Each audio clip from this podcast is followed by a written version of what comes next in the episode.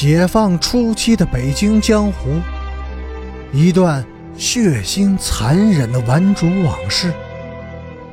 欢迎收听《北京教父》第一百一十五集。两个朋友就这样分手了。自此，北城的顽主在相继失去了周奉天和陈诚以后。再也不存在一个统一的集团了，而南城却在边雅军的统领下迅速的崛起，成为了与老红卫兵对抗的一支主要力量。陈诚并没有就此消失，北城也没有作鸟兽散。事过许多年以后，人们才惊讶的发现，在这一场惨烈的角逐中。边雅军败了，败得极为彻底。陈诚胜了，胜得鲜血淋漓。胜也好，败也罢，边陈两个人始终都在信守着那个神秘的协议，而协议的内容一直到现在仍然是个谜。黎明之前，边雅军为周奉天进行了最后的沐浴。他托举着周奉天，一步一步地走进什刹海的水波中。河水清冽、透明，水面上闪烁着碎细的金光。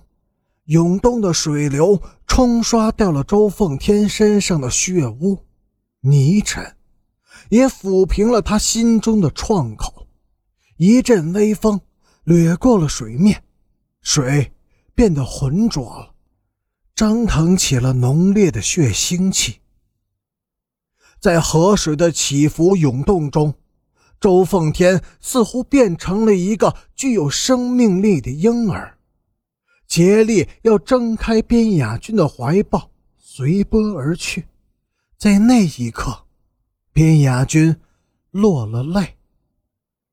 两年以前，老红卫兵们抓住了边雅军。把他打死过几次，每一次他都奇迹般的活了过来。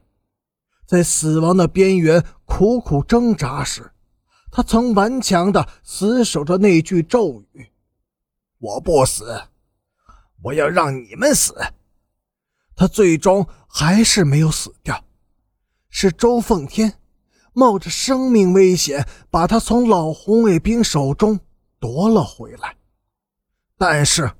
周奉天却没有守住那句咒语，他死了。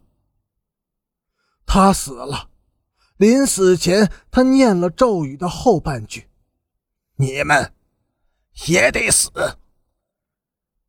我要让你们死。”边雅军对天发誓。天亮以后，柳树林子里已经空无一人。活人和死人都走了。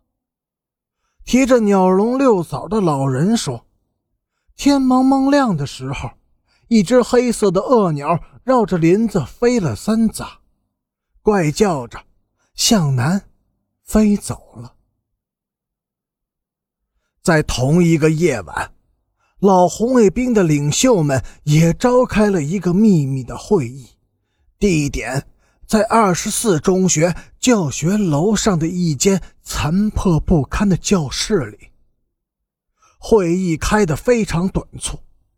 根据几个人的回忆证实，从第一个与会者进入这间教室，到散会以后人走屋空，前后只用了十六分钟。